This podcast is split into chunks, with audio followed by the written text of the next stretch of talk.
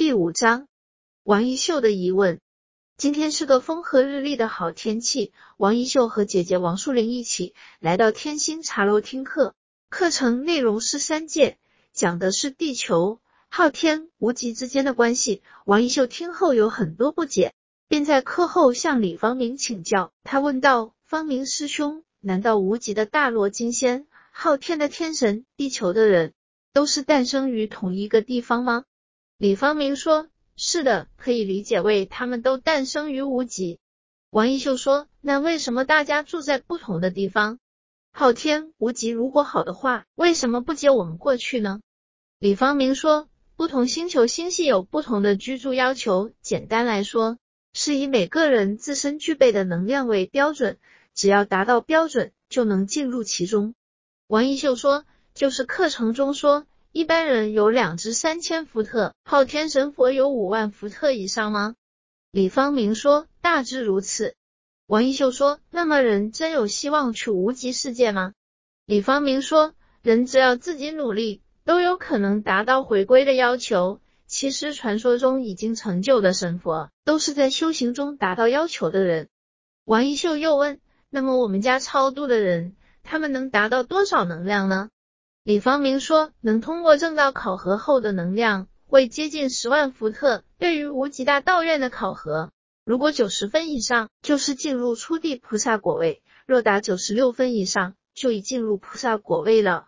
只要自己加强努力，要提升是相当快的。比起人世间的人来说，大致会多八倍的机会。王一秀听后，双眼闪动着星星，说：“我也要进入学习。”李方明说：“你还不行，这里只有灵体才能进入。人世间学习大道系列，其实也不比无极大道院差。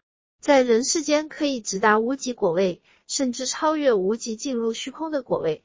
抓紧提升方是正道。”王一秀说：“我感觉学习很累，害怕自己学不好。”李方明说：“还没有学就怕累，这可不行。无极大道院的院修学士可是相当刻苦的。”一天二十四小时都在努力，所以学习效果才好。若有懒惰思想，哪里都学不好的。王一秀问：无极大道院的院修学士不需要吃睡补充自身能量吗？李方明说：灵象界其实和人世间一样，只要能量具足，就可以不用吃饭睡觉。但是，一般亡灵都会有睡眠，也会执着于有否食物的问题。这是没有能量加添所致，而灵修院士是直接增加能量，不需要食用人间贡品来补充能量。王一秀可能有所感悟，说：“看来人世间和死了以后生活是两个样子啊。”进入无极大道院感觉很好啊。李方明说：“是啊，世间有善缘者方可提升，若无善缘就无法进入了。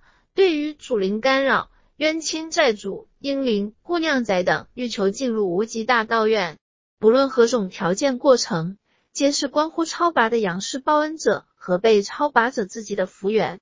当今人们被讹诈的事件太多了，所以人们信心也是减低良多。由此更要取决于各自福缘是否具足。若是没有福缘，则很难入门。王一秀又问：他们在学院里面上什么课呢？李方明说。学院里每日所教课程会分不同等级，具体课程有天文学、古代伦理、科技科学、灵学与术法、古诗文、当代诗文、大道系列著作、灵学因缘之剖析、因缘果报讨伐之画出、因果业障的明晰、圣域讲解和其他临时穿插的课程等等。千佛教授的课程有太多了，各科按照不同时间来授课。中坛元帅也就是哪吒，有时也会做教学助理，辅助仙佛授课，很像人间大学的教学方式。王一秀又问：假如我现在死了，进入无极大道院就读，见到这五位冤亲债主，他们还会恨我吗？李方明说：若是刚进入学院学习时，他们有部分人可能会恨你，但经过一段时间的学习之后，就不会这样了。此种怀恨在心。是一般亡灵才会如此。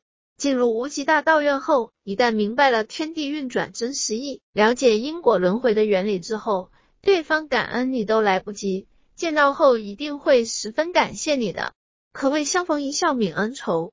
王一秀说：“那我们家人将来都可以进入无极大道院吗？”李方明说：“这是不一定的，因为进入学院学习，必要经由真佛心中仙佛首肯方可，都要经历叩问之后才能知晓。”王一秀想了想，说：“今天最后一个问题，自杀后能入无极大道院吗？”李方明说：“任何人入学，都要符合提升入学程序，也要符合冥府整体成全程序。自杀者若是冥府对案都未完成，必要等待机会。”杨世人可以先做回向，每月做一至两次，在叩问观察发展。若对案完成后没有大罪过，仙佛就可以成全，故而需要杨氏超拔人等一段时间再来制碑，如此有可能较快速的提升入学。若是杨氏超拔人意气用事，自己坚持要成全入学，此时如果对自杀亡故的人调不起来，就会由其他冤亲债主来顶替而已。倒是杨氏超拔人又会说仙佛不慈悲，故而要成全任何人进入无极大道院，须至有三圣杯。若是对自杀亡故之人，仙佛不帮不忍心，帮了又会破坏体质，所以通过至三圣杯表示不允，让杨世超拔人再等一段时间来叩问。不是只要知圣杯，仙佛就会允之。王一秀听完说，还有这么多道理，谢谢方明师兄赐教。李方明说：“不敢当，交流而已。”王一秀对今天的收获感觉很满意，笑容显露在脸上。待王淑玲忙完后，就随姐姐高高兴兴的回家去了，看起来已经摆脱了红斑狼疮的阴影。